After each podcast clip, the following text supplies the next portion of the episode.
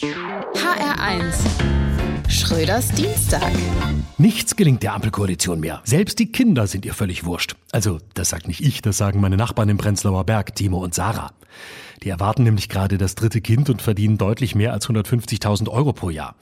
Ihre Kinder sollen später mal die Welt retten und Timo und Sarah im Alter pflegen, wenn das Gesundheitssystem zusammengebrochen ist. Die beiden denken gerne voraus.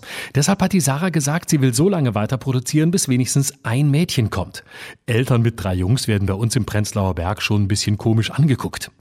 Die drängendste Frage bei den beiden ist gerade, verdammt, wofür haben wir den terrakottafarbenen VW-Bully denn bitte angeschafft, wenn wir jetzt die Fahrt von der Bretagne bis nach Gibraltar runter gar nicht machen können, in den zwei Monaten, in denen der Timo Elternzeit nimmt.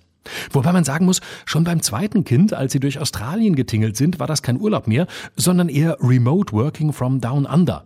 Die Rechnungen hatte Timo aber so gestellt, dass sie erst nach der Elternzeit fällig waren. Ich habe gesagt, Timo und Sarah, ihr seid doch achtsam, nachhaltig und nicht dumm. Und reich. Leute wie ihr brauchen den Staat doch gar nicht. Na klar, wir brauchen ihn schon, haben die beiden gesagt, wenn die Eckkneipe nach 22 Uhr noch Tische draußen hat zum Beispiel.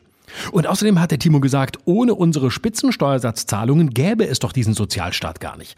Wenn man uns jetzt das Elterngeld kürzt, dann ist das heute Verrat an denen, die den Luxus der Armen erst ermöglichen. Da sehen wir, wie miserabel die Ampel arbeitet, hat der Timo gesagt. Er sei kurz davor, die FDP zu wählen. Bis ihn die Sarah daran erinnert hat, dass die ja schon in der Regierung ist. Die beiden sind so sauer auf die Kürzung des Elterngelds, dass die Sarah jetzt ausgezogen ist aus der gemeinsamen Wohnung, also nur um den Staat dran zu kriegen. Sie hat sich eine Einzimmerwohnung zugelegt, damit sie als alleinerziehend gilt und so das Elterngeld kriegt.